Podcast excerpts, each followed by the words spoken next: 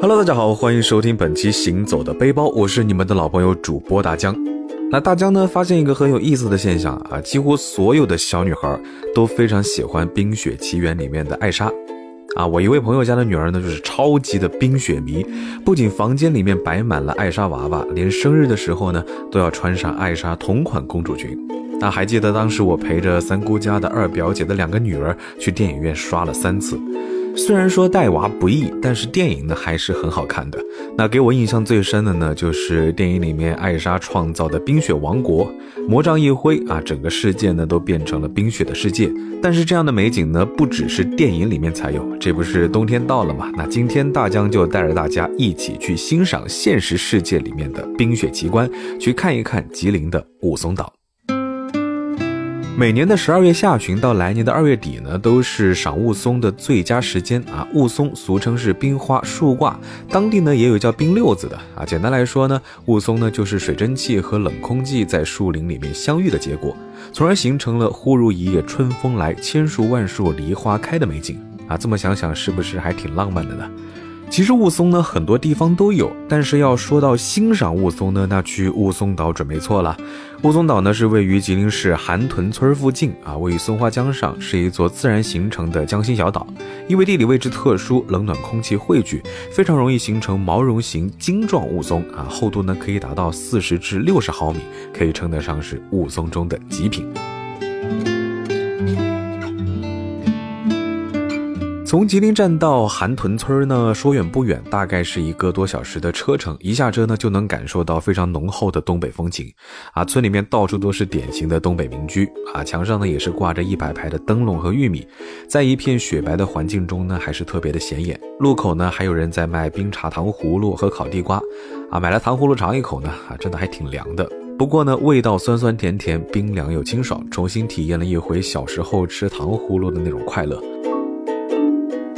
韩屯村里的客栈很多啊，每家特色都不同，但是不论去哪家呢，窗户上一定都会贴着大红的窗花，炕上呢也一定会叠放着东北花布棉被，家家户户都会有非常地道的农家美食。啊，要大江说呢，既然来了东北啊，肯定要住一住东北土炕，吃一吃地方特色，才算不虚此行。来到韩屯村，除了赏雾凇呢，也别忘了和朋友围坐在一起啊，吃一顿乌拉火锅。据当地的朋友介绍说呢，冬季到吉林有一观一品之说啊，一观呢就是欣赏天下奇观雾凇美景，一品呢就是品尝新鲜的乌拉火锅。乌拉火锅呢是满族特色美味啊，因为兴盛于吉林乌拉城啊，也就是如今的吉林市龙潭区乌拉街镇而得名。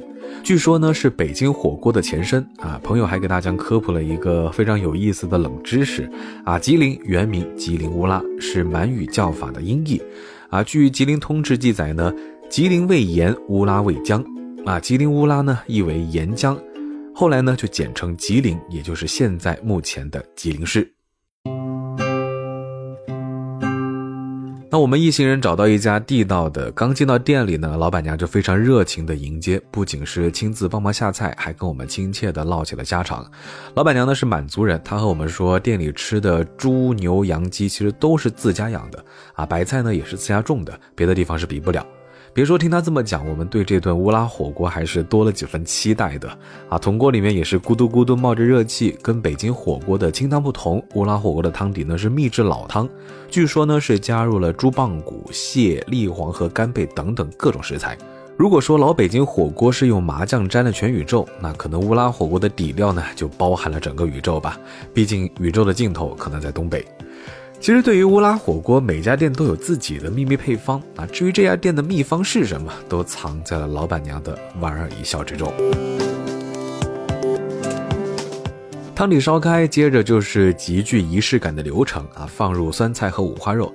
大概酸菜和五花肉是东北美食的精髓吧。当然，吃火锅牛羊肉自然也少不了。不一会儿呢，酸菜就被充分煮透，酸菜的酸香呢也被彻底的激发出来。先喝上一口汤，口腔细胞瞬间被酸味激活，酸中呢还带着一点鲜香啊，抚慰了我们奔波一天之后疲惫的心灵。再尝一口老板娘自制的酸菜啊，等着微微的甜，里面带着些肉香，清脆爽口。牛羊肉呢也被酸菜乖乖的驯服，没了腥膻味啊。五花肉呢被酸菜去除了油腻，只剩下鲜甜。当然，血肠、粉丝和冻豆腐也是必不可少。血肠大概也是东北必吃的一道菜吧，尝起来是口感绵软，味道醇厚。粉丝呢劲道顺滑，大口吸进嘴里，超级过瘾。冻豆腐上的小孔呢也是吸饱了汤汁。豆制品的豆香和汤汁的酸香呢合二为一。品尝过美食，就要着手第二天的行程了。首先呢是得观察天气啊。雾凇岛的雾凇尽管虽然常见，但是要看到壮美的雾凇景观，有时候还是得碰一碰运气的。那大家在来之前呢就做好了功课啊，发现无风、温度低、温差大的天气是更利于雾凇凝结，所以在出发前呢也是最好提前观察天气情况，确定好天气情况之后呢，得提前准备好墨镜和防晒、防冻和防水。啊，可能很多人不知道为什么要戴墨镜，嘿嘿啊，又到了大疆科普的时间。天气好出太阳的时候呢，雪花作为一种结晶体是会反射阳光的。那这个时候，如果你长时间的待在雪地里，眼睛其实非常容易被刺伤，所以呢，墨镜非常必要。这个其实就跟滑雪差不多。当然，如果想要拍几组大片啊，防冻保暖也非常的重要，暖宝宝一定要带好。而且暖宝宝除了给我们自己取暖，还能给手机和相机取暖。很多人第一次去到非常冷的地方，都会忽略这些电子设备的保温啊，尤其是手机。要知道零下三十度，手机可能几分钟就没有电，开不了机。那除了这些必要的准备呢，还可以准备一些，比如说像防冻贴、密封袋这些东西，因为要带相机和手机拍照，我们提前也是带好了密封塑料袋。拍照结束之后呢，就把设备密封起来，不然呢，从室外到室内，相机和手机呢都会起雾啊，就像是从水里捞出来一样。在启程前往雾凇岛当天呢，我们也是早早起床，在客栈简单吃完早饭之后，就准备出发前往雾凇岛等日出。上岛之后呢，晨雾缭绕啊，就像武侠小说中写的那种世外仙境。等到太阳慢慢升起来，金黄的阳光照在水面上，视野瞬间就开阔了。一望无际的雪景呢，是尽收眼底。沿江的树枝上也是挂满了洁白晶莹的霜花，活脱脱就是一个现实版本的童话世界。寒江雪柳日新晴，玉树琼花满目春。奔月的嫦娥住的广寒宫，大概可能就是这个样子吧。